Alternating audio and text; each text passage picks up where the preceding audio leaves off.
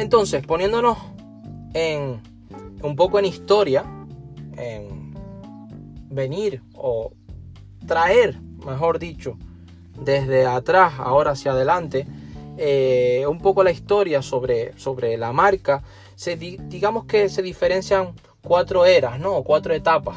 Desde el 1900, fíjate donde me estoy remontando, pero para darte datos, quiero que también trabajes con datos.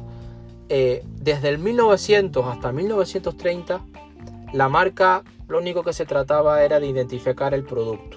Ponía una etiqueta eh, o un nombre o un símbolo un diseño y ya está. era identificar el producto. Del 1900 hasta los años 30. Desde los años 30 hasta los años 90 ya la marca lo que trataba era de dar imagen ya. Ya, ya la imagen es para satisfacer ya más las necesidades, ya con, con ciertas funciones, ciertas simbologías. Eso era de los años 30 a los años 90. De los años 90 a los años 2000, ya la marca lo que trataba era de crear, wow, te darás cuenta, ¿verdad? Crear relaciones de valor. Crear relaciones de valor.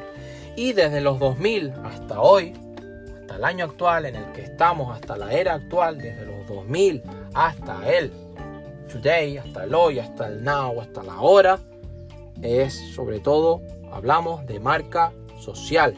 Marca social, porque ya hay co-creación, como habrás visto, ya hay offline y online, ya hay analogía y digital, ya hay co-creación, ya hay fusión, ya es una marca social, es decir, todos participan, tanto empresas, fabricantes, entidades, estructuras, organizaciones y clientes, todos participan. Por eso no solamente hablamos ya de, de marcas o de marcas personales, sino de marca social.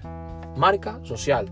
Así que hiper resumen, desde 1900 hasta los años 30 se trataba de identificar el producto. Desde los años 30 hasta los 90 se trataba de imagen, es decir, satisfacer necesidades. Desde los años 90 hasta los 2000, crear relaciones y desde los 2000 hasta hoy, hasta la hora, marca social.